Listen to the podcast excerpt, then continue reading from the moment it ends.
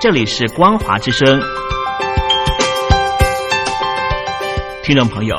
从现在开始，请您一起来关心最近发生的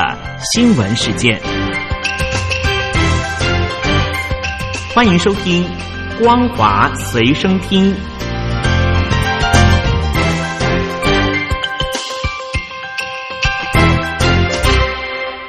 众朋友您好，欢迎收听《光华随身听》，我是黄轩。今天是中华民国一百零九年九月七号，星期一，带大家来关心重要的新闻讯息。俄罗斯举办的国际军事竞赛从八月二十三号进行到现在，中共解放军也派出部队来参赛。由于共军在去年的战车项目因为失误成绩太差，那今年要以新锐九六 B 主力战车参赛来挽回颜面，却连连出糗。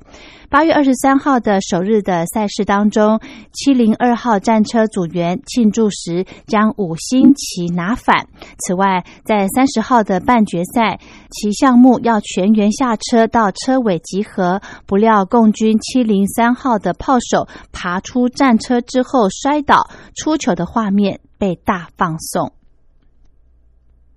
中共外长王毅预计在下个礼拜出访。预计出访俄国期间，会跟印度的外长苏杰生会谈。印度跟中国大陆的关系近期因为边防部队的冲突再度紧张。印度外长苏杰生表示，下周出席莫斯科外长的会议时，将与王毅会面，并针对印中边境所影响的双边关系深入讨论。他不会淡化事件的严重性，并认为任何一方都不应该尝试改变现状。有传闻显示，印中边境的哨所有大量的民兵是藏人，共军特别召集西藏体工队以及体校学生与成都的格斗队成员纳入边防部队，来对付印度军人或西藏裔。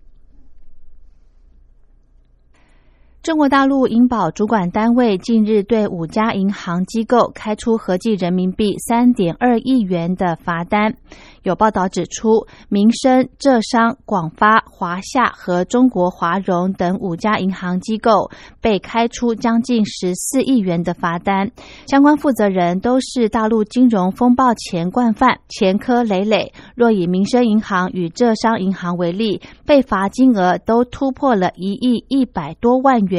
案情非同小可。尤其中国华融公司前董事长赖小明在八月份在天津受。审被控非法收受财物人民币十七点八八亿元，打破大陆官员贪污金额记录。此时开罚不斥是欲盖弥彰。曾经与新浪、网易等大陆网络巨头共享微博大饼的腾讯微博，在五号发布官方公告。公告指出，由于业务调整，将在二十八号晚上的十一点五十九分停止服务，用户届时将无法登录，包括个人资料以及相簿等等，所有的数据资料将被删除，提醒用户备份。这项消息在新浪微博上一度成为热搜的话题，网友惊讶：腾讯微博还开着吗？也有网友感叹：再见了，我的青春。大陆社交媒体兴起之初，包括了腾讯、搜狐、网易等，都曾推出类似的业务。腾讯在二零一零年的四月份推出腾讯微博，二零一一年二月份推出宣布用户破亿。不过，十年来，随着新浪微博持续的壮大，腾讯微信的朋友圈等类似社群平台的崛起，都带来相当程度的冲击。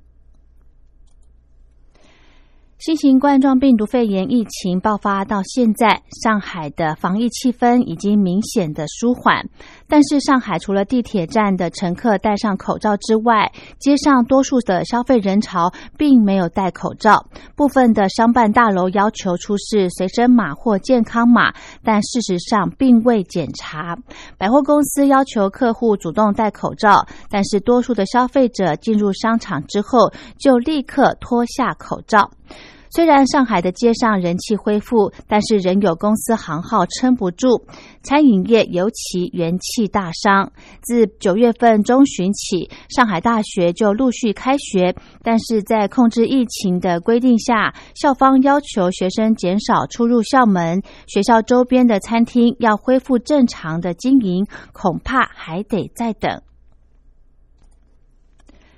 数百名香港市民昨天在旺角等地游行，即使港区国安法已经生效，示威者仍是高喊“光复香港”“时代革命”等口号。截至傍晚六点为止，香港警方至少逮捕了三十人。此外，泛民人士谭德志等人也传被捕。香港警方指出，谭德志发表引起憎恨、藐视政府的言论，依法拘捕。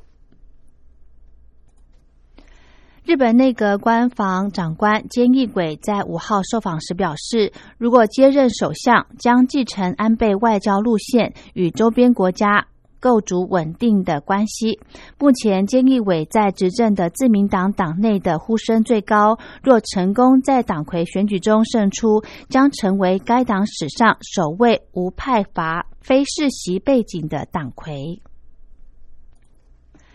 日本首相安倍晋三将在本月中旬卸任前，针对日本安保政策发表谈话，主题是飞弹防御问题。共同社说，安倍将强调日本的飞弹拦截系统必须有能力攻击敌国飞弹基地，也可能宣布建造飞弹拦截专用军舰，来取代日前宣布停建的陆基神盾系统。捷克参议院议长维特奇日前访问台湾，却遭到中国大陆威胁恫吓。捷克总统齐曼试图平息中共当局的愤怒。他接受媒体的访问时，形容维特奇访台之行是幼稚的挑衅。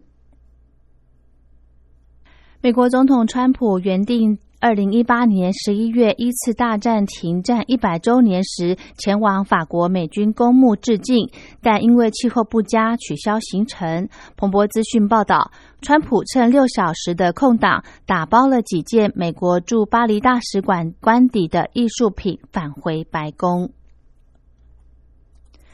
美国许多大企业透过提供员工有薪假等方式，鼓励员工担任今年总统大选的选务志工，一方面协助解决全国性的民调人员短缺的问题，同时也给予员工参与公众事务的机会。新型冠状病毒疾病的疫情重创观光业，让欧洲度过史上最惨淡的夏季旅游旺季。从希腊海滩、罗马小餐馆到巴黎博物馆，全数遭殃，无一国家得以幸免。欧洲欧盟执行委员会表示，目前为止，情况显示，二零二零上半年。饭店、餐厅、旅游业者、长途列车业者以及航空公司损失大约百分之八十五到百分之九十的营收。即使到了现在，九月、十月的预定件数仍异常的低，布鲁日订房数也只达可容纳人数的百分之十。人们原本期望观光业七月短暂回温之后可以接着变旺，但现况却令人失望。中共的官员指出，中国大陆的新型冠状病毒疾病疫情整体呈现零星散发、局部聚集性小爆发的常态化特点，并指秋天是呼吸道疾病的高发季节，多种疾病叠加将增加防疫难度，要做好准备。香港昨天新增二十一例的新冠病毒确诊病例，其中五人是透过全民病毒核酸检测计划发现的个案。截至目前为止，香港共累计了四千八百七十九例的确诊病例。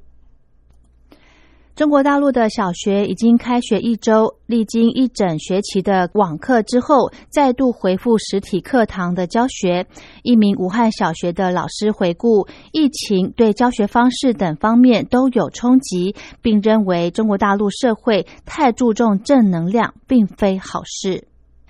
好的，以上就是今天的光华随身听，感谢您的收听，我们下次再会。